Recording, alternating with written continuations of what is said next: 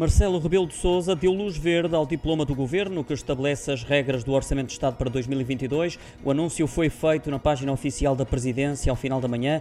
Uma excelente notícia para os portugueses. Foi dessa forma que António Costa se pronunciou após a promulgação do diploma. Segundo a Ministra da Presidência, Mariana Veira da Silva, o decreto-lei visa garantir o controle da execução orçamental, também flexibilizando hum, algumas regras que vigoravam uh, até agora de referir que o decreto-lei de execução orçamental dos dois últimos últimos anos não foi publicado por decisão do Governo, que manteve em vigor o referente a 2019 até a aprovação do novo diploma.